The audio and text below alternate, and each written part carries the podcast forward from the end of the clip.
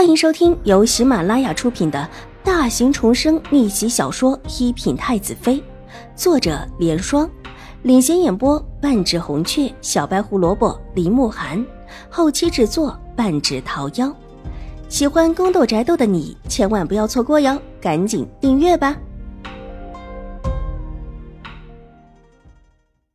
第八百五十一集。第二天一大早。邵婉如是在曲月焦急的叫声中醒来的，茫茫然的看着曲月的脸，好半晌才揉了揉眉心。昨晚上睡得比较晚，因为通道的事情太过于惊骇，以至于他一晚上都没有睡好，似乎觉得自己才迷迷糊糊的睡下，就听到曲月的声音：“什么事啊？”邵婉如有气无力道：“小姐，不好了，大小姐摔了一跤，摔得很严重。”这会儿正请大夫来看呢。许月一边说，一边把邵婉如扶坐了起来。玉洁姐姐的意思，你还是先去看看吧。堂姐摔伤了腿，做妹妹的当然得去看着。看了看窗外的天色，竟是还没有大亮。这闹腾的果然是早了一些。揉了揉眼睛，扶着曲月起身。玉洁早已经准备梳洗之物，待得梳洗毕。邵婉如带着玉洁往颜如的屋子而去，才到门前，还没有敲门，舒淇便出来，看到邵婉如过来，忙俯身拜见：“你们小姐怎么摔伤的？”“不知道，昨天白天还好好的，就是有些行走不便，晚上的时候也没看出多少厉害，以为稍稍等等就好了，没想到睡了一夜之后，居然肿了起来。”舒淇一脸疲倦的道：“看起来似乎也是一晚上没睡好。去请大夫了吗？”邵婉如往里行去，一边问道：“去请了，但是还要经过刑部的人同意。方才奴婢已经请了玉慧庵里的师傅们去请示了。”舒淇急忙道：“昨天白天就出了事的，之后行走不便，所以即便刑部的人看到是个女子，那也不是她。”邵颜如这法子不错，不但把他伤着的事情闹出去，而且还无言的解释了昨天晚上出现幽会的女子不会是他。这接下来，但看齐天宇和他的配合程度了。不过，他也想看看齐天宇和邵颜如配合到什么程度。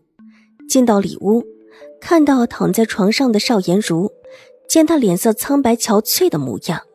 也着实的叫人觉得这事情是真的。既然话是这么说的，邵婉如自然也就当了真。两个人仿佛都得了遗忘昨天晚上的事情，温和的寒暄了几句之后，大夫就来了。请的大夫不是特意到山下去的，而是刑部的人。之前还有山上还有受伤的人，当时刑部就带着大夫上了山。这时候听邵颜如要用，自然带了过来。很巧的是，带着大夫过来的，居然就是那一位秋玉。大夫进门，邵婉如躲到了纱帐后面，床上的纱帐也落了下来。老大夫在舒淇的引领之下，缓步的走进来。邵颜如的手从床上伸出，老大夫伸手搭了搭脉，秋玉也跟着进来了。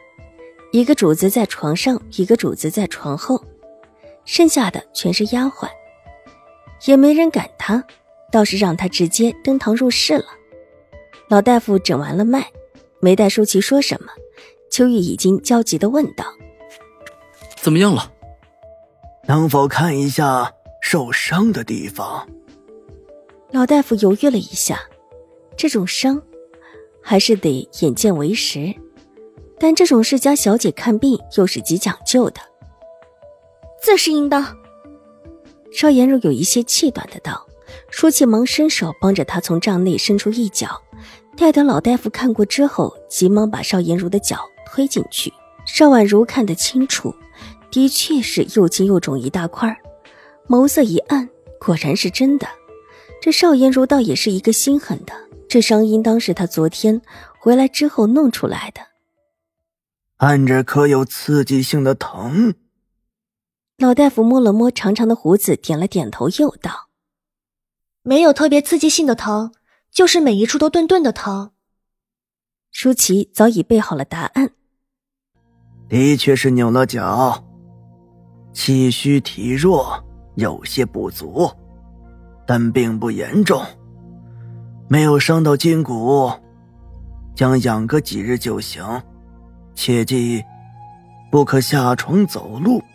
老夫这里正巧有药膏，可以涂抹一些，每日三次，应当会慢慢的消除。老大夫从药箱里取出一个不大的瓷瓶，舒淇连连点头，急忙接过，又问道：“大夫，我们小姐要注意什么吗？”吃的方面注意一些，切不可多食油腻之食。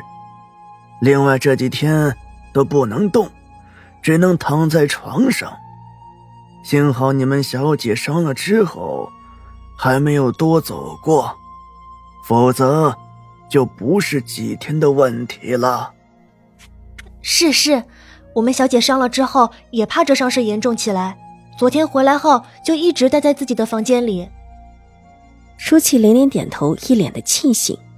秋雨忽然松了一口气，果然自己没有看错人。那么美好的邵大小姐，怎么可能会私会齐天宇？昨天回来之后，他私下里也曾经问过齐天宇。齐天宇一直说不是，说他并没有见过兴国公府的大小姐，即便他妹妹是兴国公府的义女，但毕竟男女有别，他一个义女的妹子又不是至亲骨肉，当然没有见过邵大小姐。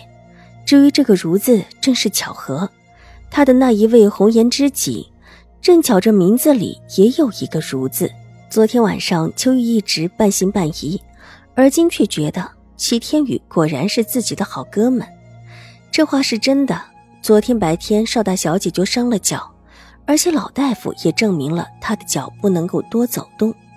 那昨天晚上的女子也必不是她，但这丫鬟莫名的觉得似乎是舒淇。昨天晚上大家的注意力都在邵颜如的身上，丫鬟的脸上没有被蒙住，却没有被注意到。之后想注意人也不见了。这么论起来。可能自己昨天也是理所当然的觉得，这丫鬟就是眼前的这一个，分明是自己想错了，而后把人看错了。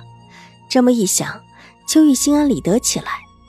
昨天自己的几个兄弟虽然答应不乱传这种事，但话里话外的意思可不怎么好听，而今倒也算是理直气壮的。